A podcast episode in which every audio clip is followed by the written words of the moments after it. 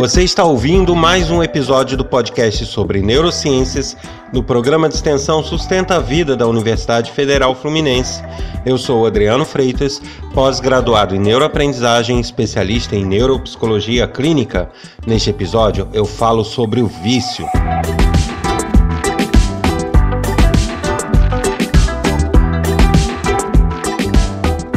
E como eu faço em todo episódio, convido vocês a visitarem o meu site que tem links para aulas, apresentações, palestras e também outros materiais sobre as neurociências, bem como projetos que eu desenvolvo. O endereço é www.adrianofreitas.com. Também convido a maratonar em todos os episódios desse canal. Existem vários assuntos, vários tópicos abordados e que eu acho que é bastante interessante para quem chegou agora rever todo esse conteúdo. E também não posso deixar de convidá-los a participarem desse podcast, enviando mensagens, críticas, dúvidas, elogios. Isso tudo pode ser feito através do e-mail podcast@sustenta-vida.com ou pelo WhatsApp código 22 99222 Antes da gente tratar sobre o assunto de hoje, que é o vício, eu vou responder aqui a um questionamento, a um comentário, na verdade, não foi nenhum questionamento, feito por Antônio de São Paulo. Ele escreveu sobre o último episódio que eu gravei sobre o delírio de Capgras e ele não deixou muito claro se ele é médico ou se ele trabalha relacionado a isso, mas ele fez um comentário bem pertinente. Ele comentou que eu friso muito que o delírio de Capgras e a esquizofrenia são coisas distintas e não podem ser confundidas, porém ele diz que o delírio de Capgras compõe muitos quadros de esquizofrenia. Isso quer dizer que muitos esquizofrênicos possuem o delírio de Capgras, eh, ou seja, estão associados. Na verdade, não pergunta, ele faz esse comentário é, e diz que é um esclarecimento que ele acha importante, né? E realmente é bem procedente o questionamento dele é, nesse sentido, né? De, de deixar claro. Eu volto a reafirmar. Esquizofrenia é uma coisa, delírio de Capgras é outra, não devem ser confundidos. Mas de fato eles podem estar associados. Em nenhum momento eu falei que não poderiam.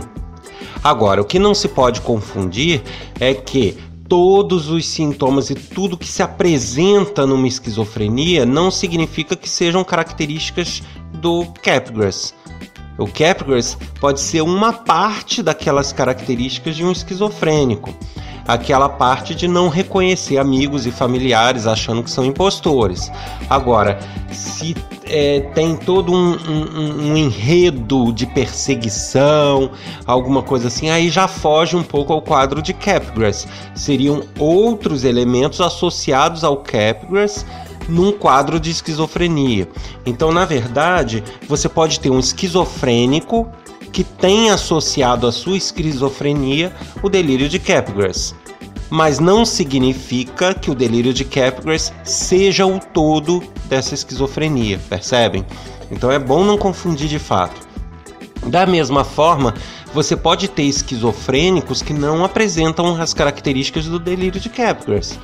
Então você pode ter um esquizofrênico que não tem Capgras. Você pode ter um esquizofrênico que tem Capgras.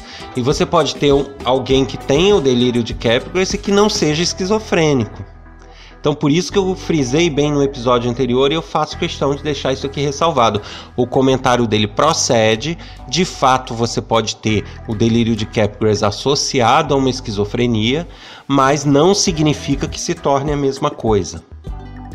Correto? Então deixando aqui claro essa participação do Antônio lá de São Paulo.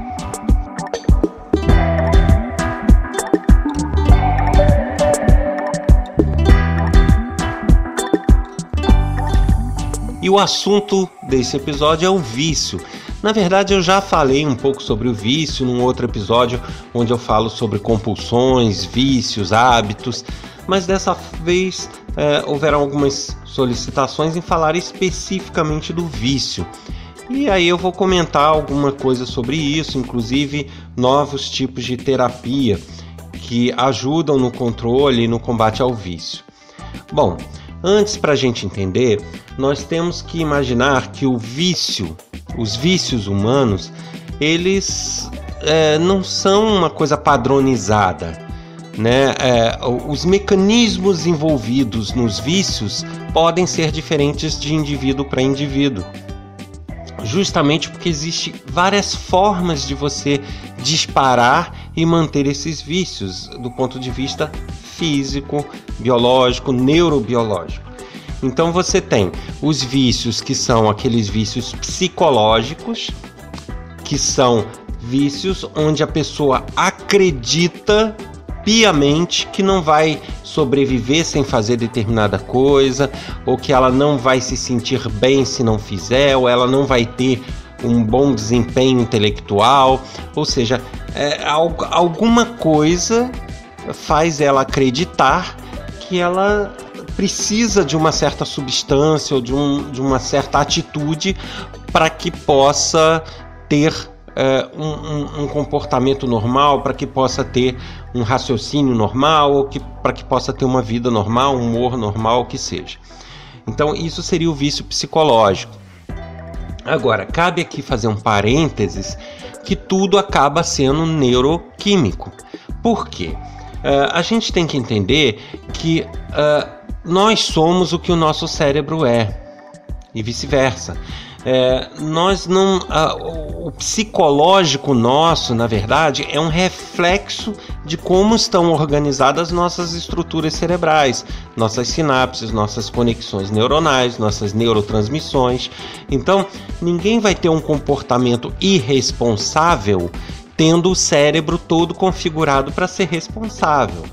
É uma coisa derivada de outra. Então, quando a gente fala é, muitas vezes, ah, fulano tem um problema psicológico, as pessoas tendem a fazer um distanciamento como, esse psico, como se esse psicológico não refletisse no físico, não fosse uma questão física. Entendem? E é porque na verdade um desequilíbrio numa neuroestimulação, né, numa neurotransmissão, uma configuração errada de neurônios ali, vai gerar comportamentos ou atitudes ou, ou pensamentos diferentes daquele que seria o normal. Então, é, transtornos psicológicos, na verdade, têm origem física também, tá? Então, eu só faço essa ressalva aí, porque no fundo, no fundo, tudo acaba sendo uma questão neuroquímica. Mas então a gente divide os vícios em psicológicos, que é esse, é o achar isso. Na verdade, o corpo não está precisando daquela substância, ele acha que precisa. Isso seria o vício psicológico, a dependência psicológica de alguma coisa. Mas nós temos os, os vícios de origem química, que é justamente você depender de uma substância para é, reagir de uma certa forma. É, isso geralmente é, ocorre quando você tem efeitos que a gente chama efeito rebote ou alguns efeitos similares, que é quando uh, o teu corpo deixa de produzir ou deixa de, de é, processar certos neurotransmissores, por exemplo, porque ele passou a ter aquilo de forma artificial. Então, ao ter uma certa substância, ele deixa de naturalmente criar aquela substância ou processar, e aí ele passa a depender daquela substância. Se eu parar, ele não tem nem a artificial e nem a natural, e aí ele acaba tendo problema, tendo colapso. O grande problema disso é que geralmente as substâncias que causam esse tipo de dependência química, elas são muito mais concentradas e mais fortes do que as naturais. Se você tem uma certa dosagem de dopamina, uma certa dosagem de alguma outra substância, você entra com uma metanfetamina externa, artificial, você vai ter uma estimulação muito grande, ou seja, sua quantidade de dopamina vai ser infinitamente superior ao que você teria normalmente. Então isso faz com que o corpo e o cérebro passem a depender daquela substância, porque ele deixa de produzir. É, isso é um, uma das possibilidades de dependência química.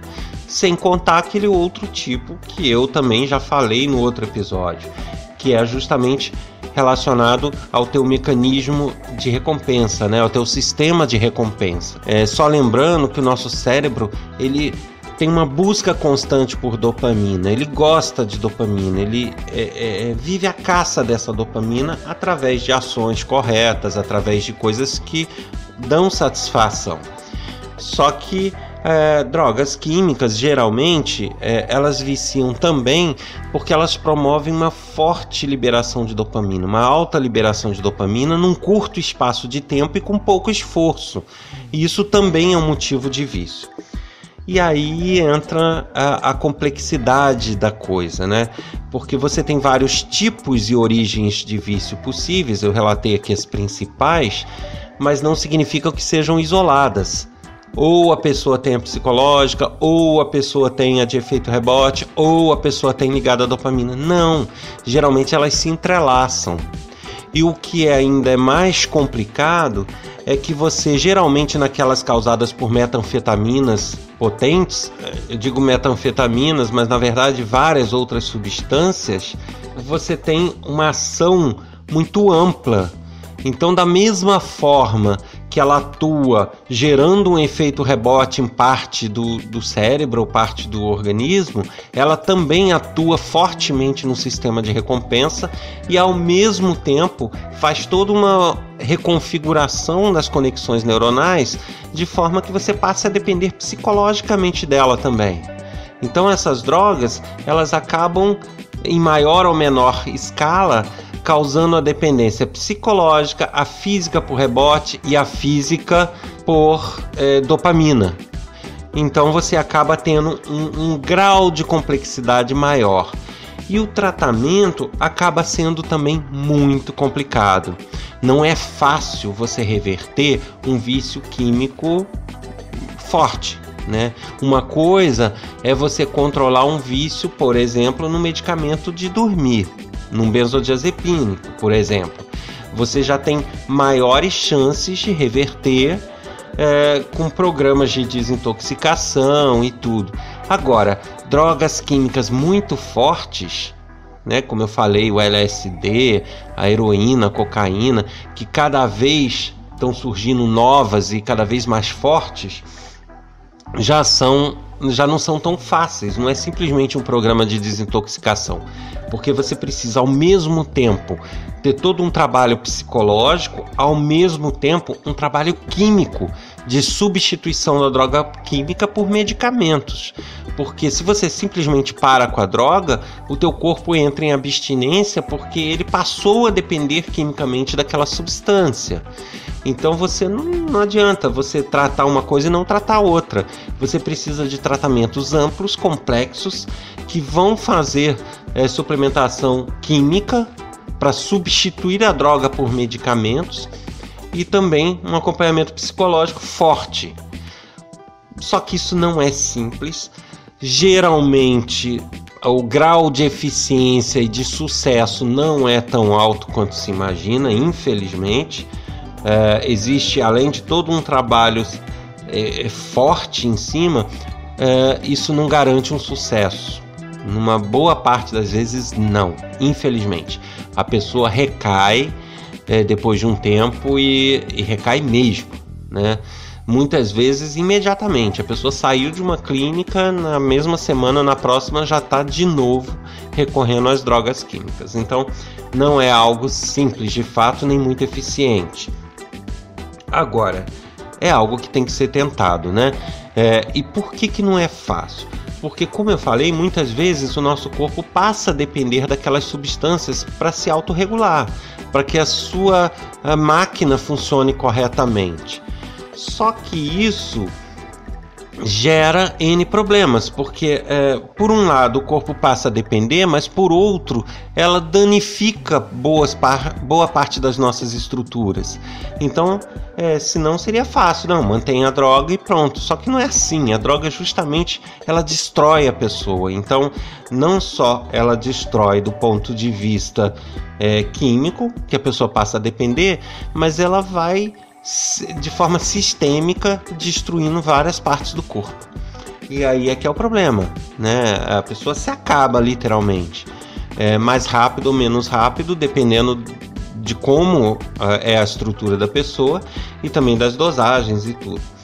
Então é, é, complexo porque nesse tratamento químico que tem que andar em paralelo com o psicológico, tem que se fazer uma substituição. Não basta você tentar fazer o que eles chamam de desmame, né? De você reduzir a quantidade de drogas e deixar a pessoa abstêmica. Não vai resolver, porque o corpo passa a depender de algumas substâncias. Então, é, tem que se entrar com medicamentos. Só que aí é que está a questão. Os medicamentos normalmente não são tão fortes quanto as drogas e nem é, possuem todas as substâncias da forma que as drogas oferecem. Então, é, nem sempre são muito eficazes. E se você consegue fazer uma associação de medicamentos para suprir a droga, essa associação de medicamentos acaba sendo tão danosa contra a própria quanto a própria droga. Então é, uma, é, é um beco sem saída ali, né? Uma, uma questão muito complicada. Eu não estou diz, querendo dizer com isso que não há solução. Há solução. Porém, não é tão simples quanto algumas pessoas falam. Eu fico observando muitas vezes, aí eu não vou discutir filosofia, não vou discutir nada disso. Ah, o mérito não é esse mas eu fico observando algumas soluções mágicas que são apresentadas, né? Ah, vai na instituição tal, ou vai na igreja tal que, que a pessoa vai se curar, vai sair das drogas. Cara, na boa, não vai. Se ele não tiver uma boa estrutura de acompanhamento psicológica, psiquiátrica, que seja, é, química, ele pode até aparentemente sair, mas ele vai recorrer. Né? É, então é, é assim, né? são casos raros, né? Como tudo que eu costumo falar, toda regra tem sua exceção. O homem não é matemático. Não significa que absolutamente ninguém se cura dessa forma. Sim, algumas pessoas se curam e conseguem, mas são absolutamente a minoria. Agora, a informação que eu trago é de uma nova pesquisa que tem surgido né, que na verdade se originou a partir de uma pesquisa da Universidade da Califórnia, que foi feito, foi um estudo feito por Bonte é, no NIDA, na Universidade de, é, da Califórnia, em São Francisco, onde eles fizeram uma medição, acompanharam em camundongos, né, a partir do uso de cocaína, de outras substâncias, as áreas do cérebro que iriam se modificando, modificando sua configuração para tentar atuar na reversão dessas áreas. E aí eles identificaram que uh, as drogas, o vício na droga, na verdade é facilitado ou ele é permitido pela inibição de uma área que teria como justamente como função inibir esse vício, inibir esse ato de, de se drogar, que é o córtex pré-frontal, que eu já falei várias vezes. Então se detectou que o córtex pré-frontal ele fica com uma atividade muito reduzida no tocante a esse controle comportamental para o uso de drogas. E aí se notou que é, é, esse córtex pré-frontal, que é como se fosse um gerente do nosso cérebro e que coordena as outras áreas, ele que contém impulsos, ele que né, faz a contenção de comportamentos impróprios, ele fica inibido, ele fica quase sem atividade. E justamente por isso os outros estímulos passam à frente sem nenhum tipo de contenção, porque ele está é, é, com a sua atividade reduzida. Então as drogas atuam aí, reduzindo a atividade desse córtex pré-frontal. E aí eles observaram que se eles utilizassem uma técnica chamada TMS, essa técnica de TMS, na verdade, ela significa estimulação magnética transcraniana, que é uma bobina que gera pulsos magnéticos e que esses pulsos magnéticos têm uma intensidade suficiente para alterar algumas conexões neuronais, para ativar, estimular certas áreas do cérebro. E aí, com base no TMS, eles observaram que se eles estimulassem o córtex pré-frontal, eles conseguiam reduzir muito a incidência desse vício descontrolado nas pessoas. Eles conseguiam devolver às pessoas o controle sobre o seu próprio comportamento e suas decisões, que a pessoa perde totalmente. Porque quando o córtex pré-frontal ele deixa de atuar, a pessoa perde o controle do seu comportamento, ele perde toda essa gestão, né, ou contenção de impulsos e ele não consegue tomar boas decisões. Ele, é, ele fica uma criatura impulsiva. Então, é, o que ele observou é que utilizando o TMS, ele conseguia estimular o córtex pré-frontal para que ele voltasse à sua atividade. E ao ser ativado, ele começava a embarrerar comportamentos impróprios, instintos passavam a ser controlados por ele, ele passava a controlar melhor o comportamento das pessoas que conseguiam com muito maior sucesso se livrar dos vícios químicos e dos vícios fortes. É, só que eu deixo claro que nada é muito mágico, né? Isso não significa que basta você ir lá comprar ou, ou fazer um, um estimulador desse eletromagnético, colocar na direção do córtex pré-frontal e tudo está resolvido. Não é tão simples assim. Mas é um coadjuvante fortíssimo que demonstrou muito sucesso no controle e na reversão de vícios, principalmente vícios químicos. É, só que, de novo, né? A partir do momento que se tem um vício químico, significa que o corpo, até certo ponto, passa a depender de certas substâncias. Então você tem que ter, mesmo com essa estimulação, um trabalho químico de medicação, né, coadjuvante e vai trabalhando em paralelo. Talvez essa estimulação é, ajude esse controle psicológico, sabe? E, e aí você estimula o córtex pré-frontal, dá ao corpo as substâncias que ele está em falta através de medicamentos, e aí sim o seu próprio cérebro toma as rédeas da situação e passa a não deixar que você se vicie mais. Você passa a ter mais clareza nas suas decisões, ter um maior controle sobre elas e você consegue inibir os seus estímulos, os, os seus instintos e aí tudo fica bem mais fácil. É uma pesquisa muito promissora. Eu acredito que em breve serão os tratamentos mais eficazes que estarão disponíveis para todos. É, no momento eu não vejo como um tratamento disponível em qualquer lugar, mas sem dúvida nenhuma é um tratamento que eu diria dos mais eficientes é, contra o vício e para esse controle de vícios.